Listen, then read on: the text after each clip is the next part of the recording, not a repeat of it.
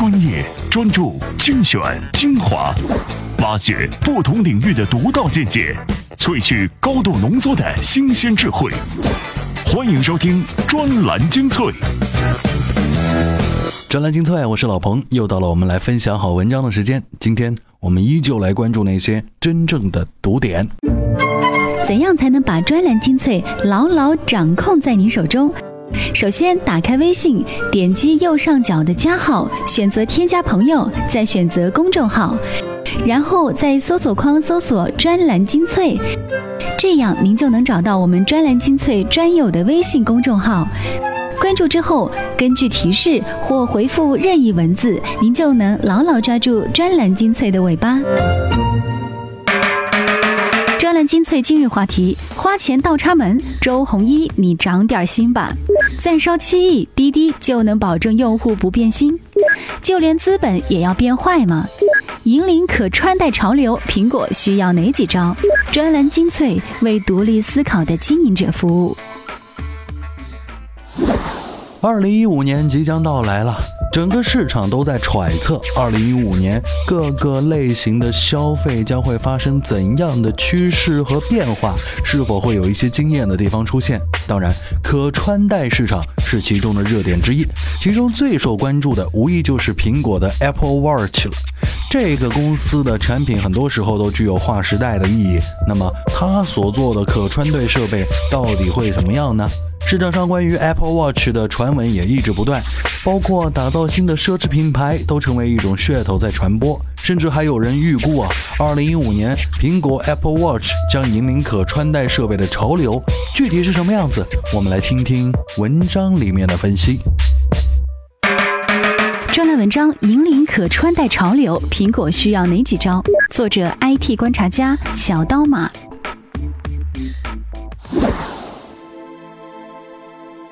如果 Apple Watch 想引领可穿戴设备的潮流的话，需要迈过几道关。首先是价格因素。如果 Apple Watch 真的如一些分析师所言，要进入到奢侈品行列的话，那么无异于自取灭亡。看看谷歌眼镜的窘境，或许就明了了。分析师给出的理由是，Apple Watch 应该瞄准女性用户，而女性用户对于价格是不敏感的，他们更喜欢奢侈品，并举例 LV 的例子。但不要忘了，LV 对于女性用户来说或许是刚需，起码包包是一种刚需。但是手表呢？尤其是智能手表呢？是刚需吗？不是吧？因此，寄希望于女性用户打开荷包购买 Apple Watch 有点天方夜谭了。因此，对于 Apple Watch 而言，价格如果定位在高端，基本也就没戏了。相反，如果定位亲民，或许机会更多。其次是市场定位，对于一款并不是刚需的可穿戴设备而言，定位与好玩、有个性、有实用价值是最关键的。因此，苹果起初定位于旅游市场、健康元素等等都是比较理性的。目前全球热爱旅游的人士越来越多，满足他们的刚需也是一种刚性兑付。如果 Apple Watch 在这方面有更多的应用支持，那么得到追捧不是没有可能。而健康元素的引用，对于更多的喜欢绿色生活乐于享受健康生活的人来说，也是有吸引力的。前提还是要有足够的应用支持，或许要有体验非常好的应用支持。再次是时尚还是最好的外观元素？以目前苹果发布的 Apple Watch 外形来看，说实话不敢恭维，样子呆板，还有一点密集控。如果最终是这个样子的话，那么 Apple Watch 可以休矣。第四是 Apple Watch 到底会有多少用户群？有分析预计，这款手表明年将吸引一千万用户。还有调查数据显示，相对于欧洲消费者，美国消费者更愿意使用可穿戴计算设备，两者的比例分别为百分之三十二和百分之四十五。这是需要提前做好市场分析，并且迎合这个市场需求。第五是个人消费市场和企业市场到底哪个更重要？苹果的产品一般都是先在个人消费市场走俏，然后再延伸到企业市场。对于可穿戴设备而言，会不会还是如此？但其中有两个因素不可确定：一个是个人用户对于可穿戴设备的投入程度会有多大，是很难确定的；另一个是企业市场的需求到底有多大。据悉，目前一些品牌商、零售商、运动场馆、医疗设备公司等都开始利用可穿戴计算设备的功能来满足企业应用的需求。可穿戴设备一定是每一个人都期待的，因为它意味着我们身体的各种全新的延伸方式。而从二零一二年下半年开始，打车应用。就进入到了惨烈的竞争当中。当滴滴打车和快滴打车迅速找到金主腾讯和阿里之后，开始垄断市场的 PK，而其他打车应用呢，就迅速的销声匿迹了。在一年多的时间里面，滴滴打车和快滴打车这两大巨头开始你死我活的竞争，烧掉二十亿左右人民币。结果虽然谁也没能奈何谁，但烧钱拼市场的模式却已经固定下来。近日，滴滴打车宣布获得超过七亿美元的融资，由国际知名的投资机构淡马锡国际投资集团 （DST） 中国互联网领袖企业腾讯主导投资。滴滴表示啊，本轮融资意味着中国移动互联网领域最大的一笔投资诞生。从另一方面来看，这意味着滴滴打车再次补充足够的弹药，一场烧钱战不可避免的将会再度上演。只是这次烧完七亿美元，滴滴就能保证用户牢牢的聚集在自己旗下吗？文章：再烧七亿，滴滴就能保证用户不变心。作者：著名 IT 评论人康斯坦丁。如今滴滴打车再次融资七亿美元，看似声势浩大，但快滴打车显然不会服软。实际上，快滴打车十月份就表示，今年早些时候已经完成 C 轮融资。要知道，快滴打车的 B 轮融资为一亿美元，C 轮融资显然会和滴滴打车此次的七亿美元规模相仿。既然滴滴打车公布该轮融资规模，快滴打车或许也将正式公布。这意味着双方又将回到同一起跑线，烧钱大战依然不会走向终点。滴滴打车的七亿美。美元也将化为脓水，流失在与快递打车无尽的烧钱战争中。更不得不考虑的是，是否烧钱就一定能保证用户对产品和服务的忠诚度？从此前的烧钱大战看，用户对打车应用的忠诚度几乎为零，哪家补贴多就使用哪家，想用烧钱模式来换取用户粘性，可笑至极。而且别以为未来的胜出者只会从这二者中诞生，移动互联网形势向来是风云突变，在半路上杀出个程咬金，取代滴滴打车和快滴打车也并非不可能。一旦二者在发展过程中遇到技术性变格，带来的壁垒很可能被新竞争者取而代之，用户也会被新竞争者更优质的产品和服务所吸引。鹬蚌相争，渔翁得利的例子比比皆是。当年淘宝和拍拍也是竞争惨烈，最后却便宜了京东，拍拍都被京东收归旗下。滴滴打车和快滴打车还是长点心吧，别以为现在行业内就这两大巨头，随意烧烧钱就能搞定一切。不管怎么样，听完这一则新闻啊，老彭是觉得，呵呵。打车赚红包的时代又要来临了啊！各位记住，在听我们节目的过程当中，回复关键词可以看到更多的好文章。今天各位要回复的关键词就是“各行其道”或者是英文的 RSS。我们将会给各位看两篇文章，这里面会有更多的营养。专栏精粹，我是老彭，待会儿见。怎样才能把专栏精粹牢牢掌控在您手中？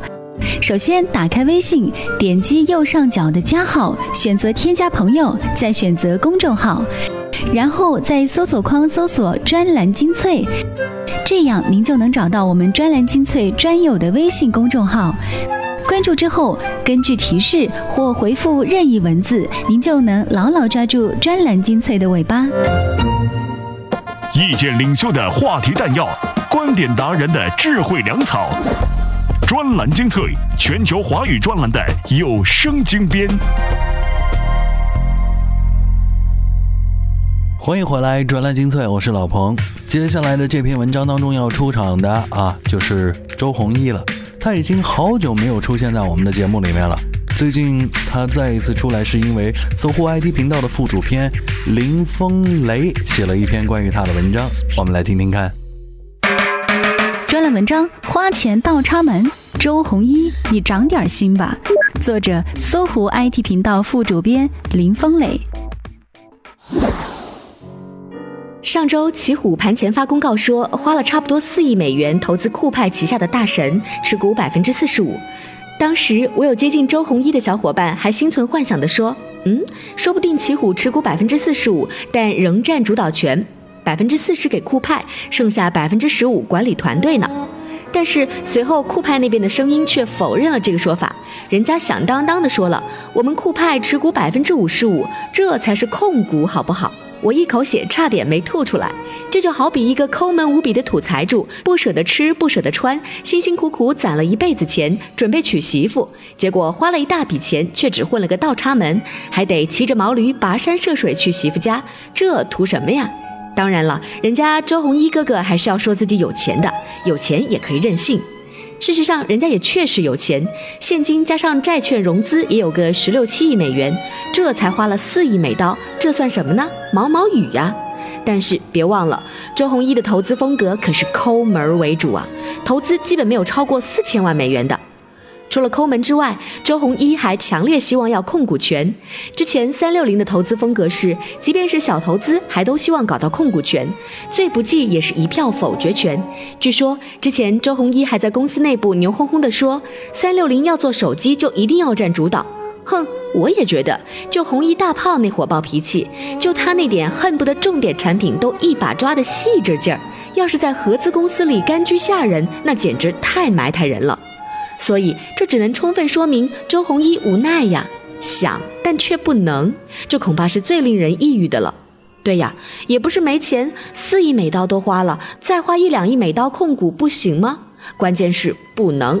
人家酷派不让啊，人家酷派的郭德英也不是吃素的，还有周鸿祎也急呀，相亲相了一大圈儿，从中心到一家到魅族再到中移动，看了一大圈儿，没有一个合适的，要不是相貌不好，要不就是嫁妆狮子大开口，再要不就太老。